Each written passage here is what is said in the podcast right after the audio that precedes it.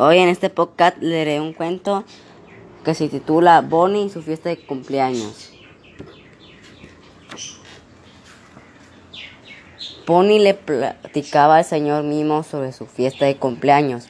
Habla, gelatina con helado y jugo con premios. Le dijo, espero que vengas. El señor Mimo no dijo ni una palabra, pero Bonnie sabía que estaría ahí. Vamos, es hora de ir de compras, dijo mamá. Hoy muchas cosas, hay muchas cosas que traer y necesito que me ayudes. Y se fueron las dos.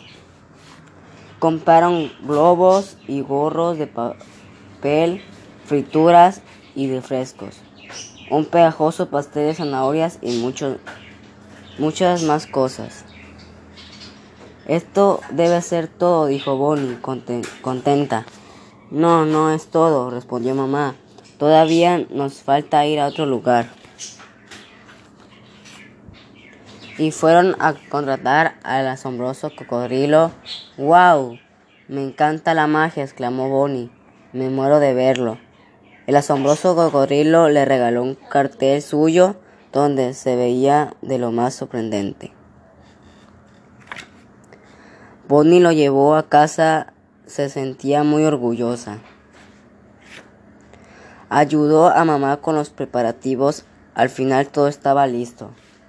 Sonó el timbre. Tus amigos ya llegaron, dijo mamá.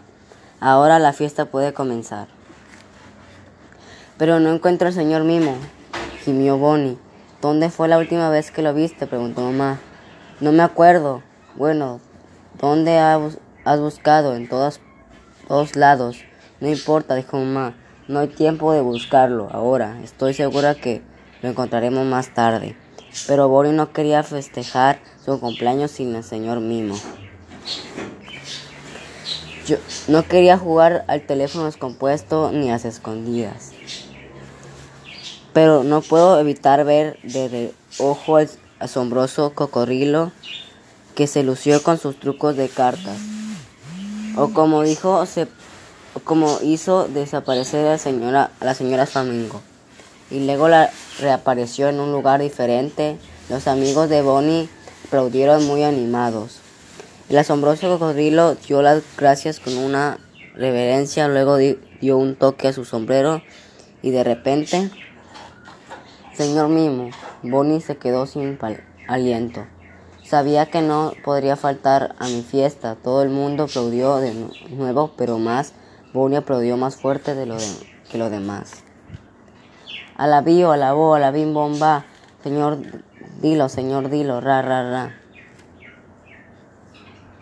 Este es el final del cuento, gracias.